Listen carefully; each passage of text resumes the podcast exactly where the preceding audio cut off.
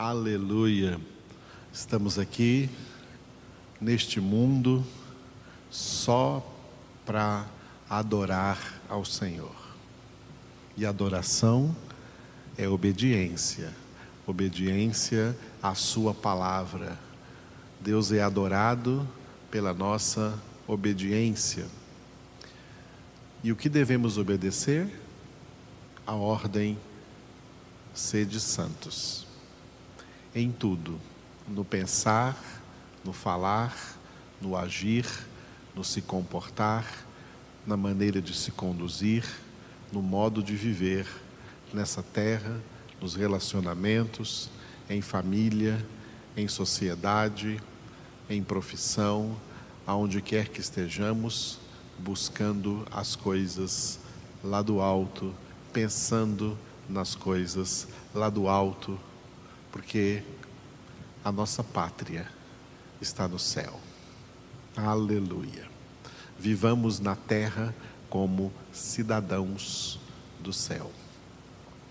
Na segunda parte da nossa congregação matutina de hoje, vamos meditar no Salmo 72, versículo 10, cujo título é Tributos e Presentes. Salomão orou assim: Paguem-lhe tributos os reis de Tarsis e das ilhas, os reis de Sabá e Sebá lhe ofereçam presentes.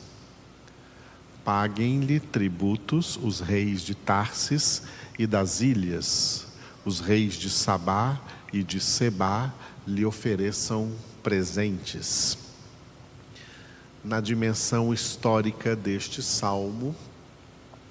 Ele estava orando pelo seu pai, que era o rei Davi, e por si mesmo, que seria depois o seu sucessor no reino da nação de Israel naquela época. E esta súplica em particular é para que as nações vizinhas circunvizinhas de Israel tragam tributos ao rei de Israel, a Davi e a Salomão, paguem tributos ao rei de Israel para quê? Para viverem em paz com este poderoso reinado na época em que Davi e Salomão governavam a nação de Israel. Foi o ponto alto da monarquia em Israel, esses dois governos, o governo do rei Davi e o governo do rei Salomão. Depois, o reino decaiu. Nessa época, havia paz por todos os lados e as nações pagavam tributos e traziam, ofereciam presentes aos reis de Israel, primeiro Davi e depois Salomão. Mas na dimensão espiritual, este salmo fala do rei messiânico, fala do ungido de Deus, Jesus Cristo, Rei dos Reis e Senhor dos Senhores. E de uma certa forma, esta súplica se cumpriu quando nós lemos no Novo Testamento no Evangelho de Jesus segundo Mateus, somente Mateus fala desse assunto, de reis magos trazendo presentes, oferecendo presentes ao menino Jesus recém-nascido, presentes dedicados a um rei. E eles disseram bem claro: viemos aqui trazer presentes, tributos, ofertas ao rei que acabara de nascer, Jesus.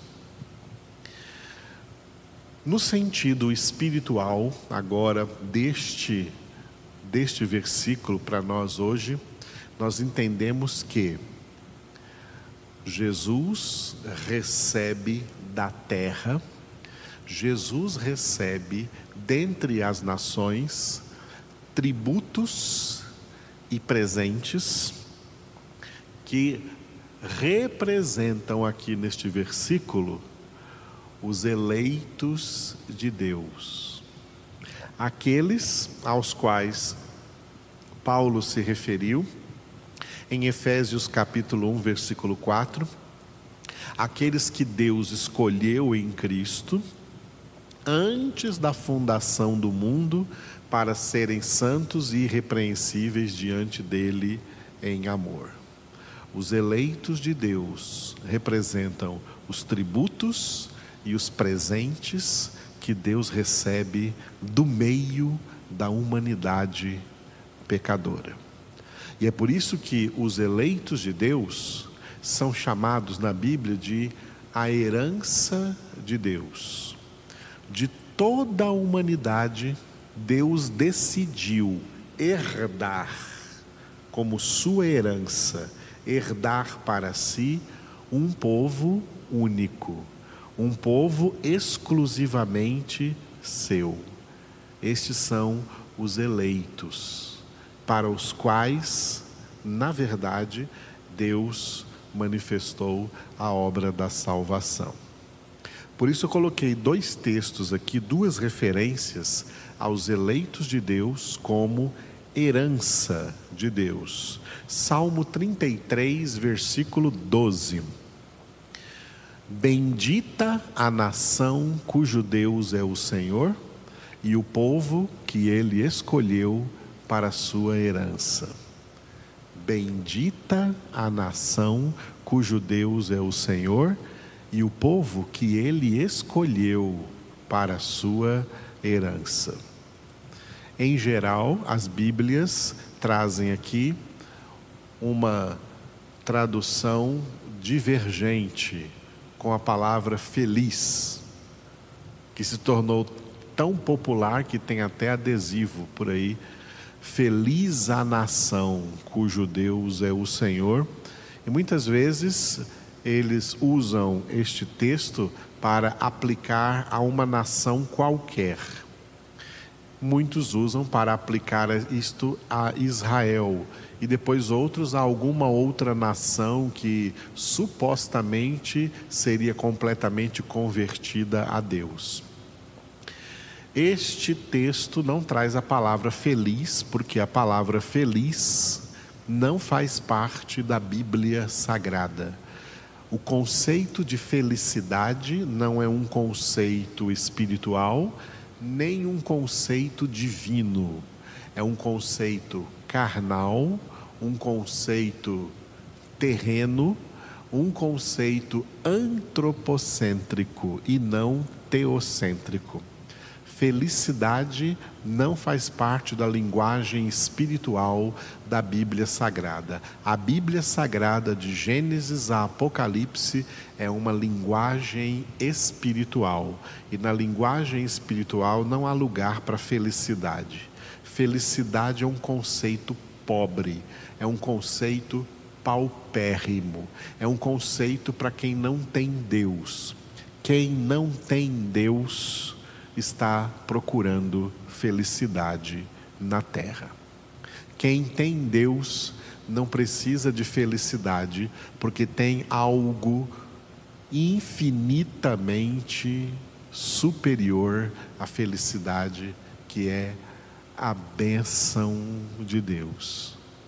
O texto original aqui de, do Salmo 33, 12, não está escrito feliz a nação, está escrito, como nós traduzimos aqui no nosso slide, bendita a nação, ou abençoada a nação cujo Deus é o Senhor.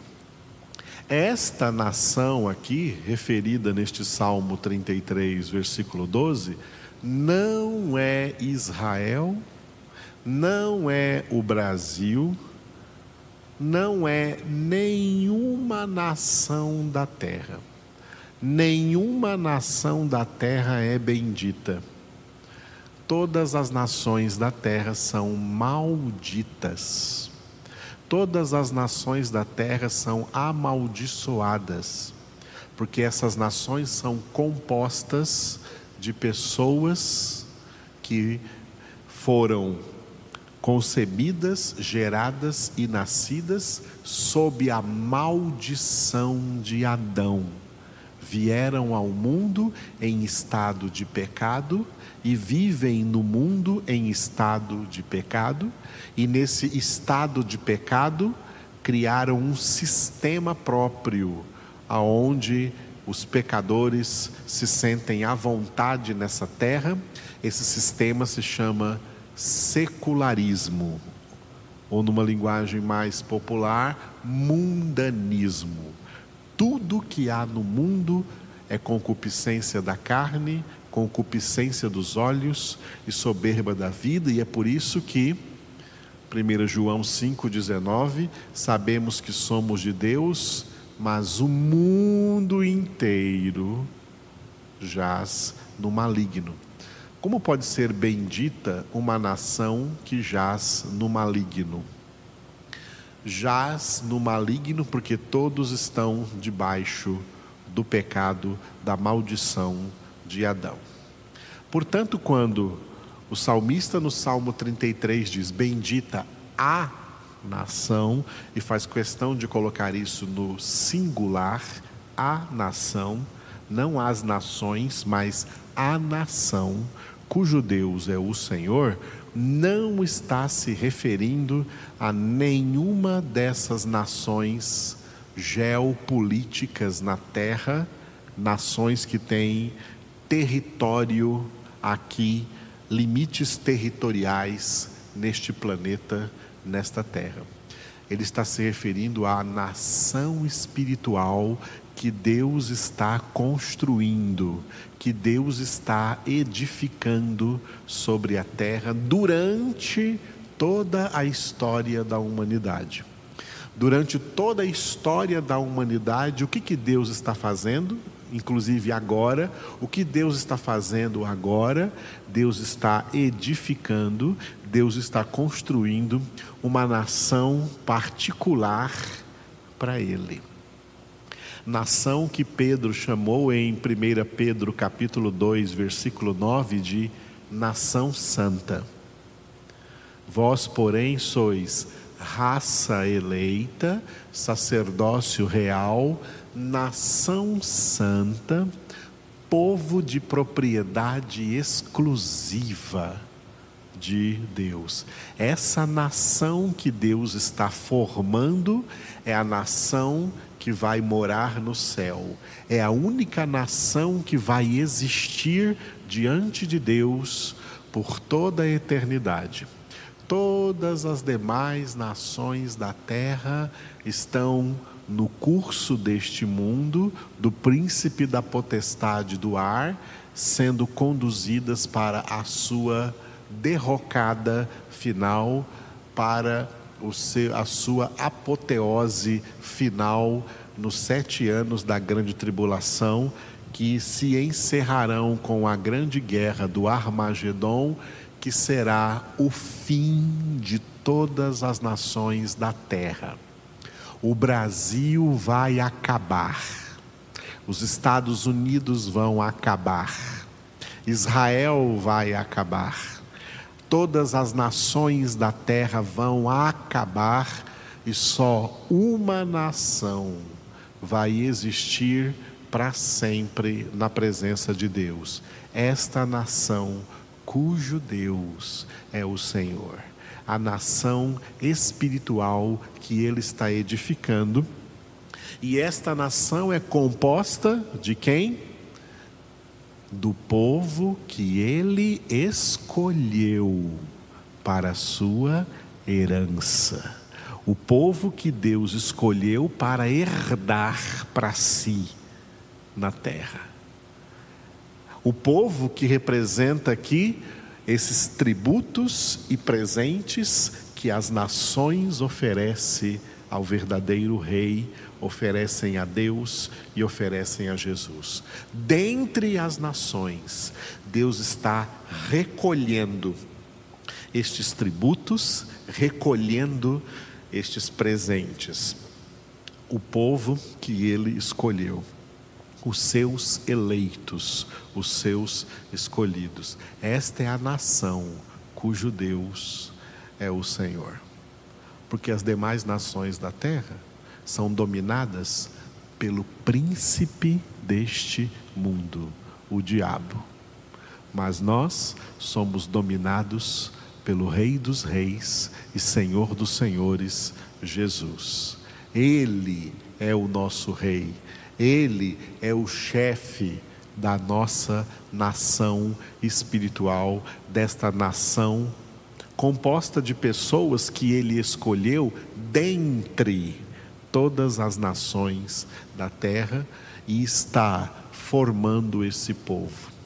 Uma grande parte deste povo já está aguardando no paraíso a volta de Jesus. Quando ele voltar, então, todos serão recolhidos para a glória eterna, enquanto que os demais cidadãos de todas as demais nações da terra serão relegados ao seu estado de justa e eterna condenação no lago de fogo e de enxofre. O segundo texto que eu usei como referência, que também fala como herança, é Efésios capítulo 1, versículo 11. Texto que começa com reticências e termina com reticências, porque ele está dentro de um contexto que é um hino soteriológico, um hino sobre salvação, com o qual o apóstolo Paulo iniciou a epístola aos Efésios. Nele, quer dizer em Cristo, digo, no qual fomos feitos herança, predestinados segundo o propósito daquele que faz todas as coisas conforme o conselho da sua vontade. Nele, digo, no qual fomos feitos herança, predestinados segundo o propósito daquele que faz todas as coisas conforme o conselho da sua vontade. Que maravilha! Em Cristo, esse nele que começa o versículo, nele, em Cristo, esse ele aí é Cristo, em Cristo, nós fomos feitos herança. Fomos feitos herança. Fomos feitos parte desse povo citado no Salmo 33, 12, povo que ele escolheu para a sua herança. Fomos feitos herança de Deus. Os eleitos, aqueles que Jesus chamou de poucos escolhidos, quando disse em Mateus 22, 14: muitos são chamados, mas poucos escolhidos. Estes poucos escolhidos são aqueles que Deus fez sua herança. Fomos feitos herança. Quando que eles foram escolhidos? Efésios 1:4, antes da fundação do mundo e já antes da fundação do mundo foram predestinados. O que que é predestinados. Predestinação, quando o seu destino foi decidido previamente. Previamente, quando? Antes da fundação do mundo, o seu destino foi previamente determinado por Deus. O destino dessas pessoas é serem a herança de Deus, o destino dos poucos escolhidos, o destino dos eleitos de Deus é serem a herança que Deus decidiu herdar dentre toda a humanidade. A maioria da humanidade é condenada. Essa herança é um mínimo, digamos assim, que seria sem levar em consideração um número exato, mas digamos assim que seria uma espécie de o dízimo da humanidade. Deus está recolhendo o dízimo da humanidade. É como se de toda a humanidade Deus só quis para si o dízimo e recebe essa herança porque desde antes da fundação do mundo ele determinou o seu destino, portanto, previamente, portanto, os predestinou. Predestinados segundo o propósito de Deus. Qual o propósito de Deus? A construção desta nação cujo Deus é o Senhor.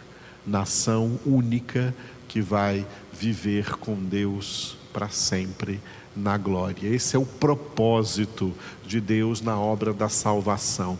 A construção dessa única nação que existirá para sempre. Nação que tem um nome. O nome dessa nação é Reino de Deus.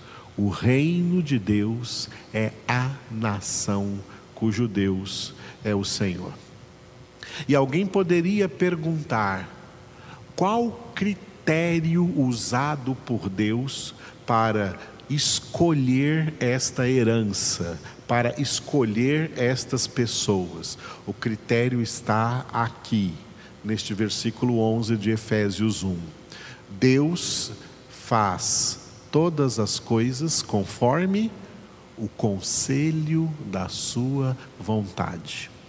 Com quem Deus se aconselhou para escolher estes poucos escolhidos para serem a sua nação, a sua herança, ele se aconselhou com a sua própria vontade. Vontade que é boa, perfeita e agradável. Seguindo o conselho da Sua vontade, Ele nos predestinou para sermos feito Sua herança, a nação espiritual cujo Deus é o Senhor. Aleluia! Que clareza de doutrina bíblica, tá? Predestinação eleição não é doutrina calvinista, é doutrina bíblica. Quando a Bíblia foi escrita, Calvino nem sonhava em existir. Portanto, ninguém pode negar essa doutrina dizendo que é uma doutrina de homem. É uma doutrina espiritual, doutrina de Deus, é palavra de Deus. Aleluia. Obrigado, Senhor, pela tua palavra viva e eficaz, pela tua palavra poderosa, Senhor. Obrigado porque por essa palavra entendemos que somos tua herança, somos o teu povo, somos raça eleita, sacerdócio real nação santa, povo de tua exclusiva propriedade, povo que faz parte do selo do teu firme fundamento. O teu firme fundamento permanece tendo este selo. Tu conheces os que te pertencem. Por isso, Senhor, nos alegramos em poder fazer parte dessa nação gloriosa, dessa nação eterna, fazer parte do teu reino, ser cidadãos do teu reino, não mais cidadãos da terra. Não temos aqui uma pátria permanente, mas buscamos a que há de vir. Somos cidadãos da pátria eterna, da pátria celestial, e agora no mundo somos peregrinos, estrangeiros, mas também embaixadores de Cristo, anunciando aos homens do mundo o evangelho da reconciliação. Te damos graças por esse entendimento que o Senhor nos dá da tua palavra, para entendermos que fomos feitos a tua herança. E o Senhor recebe,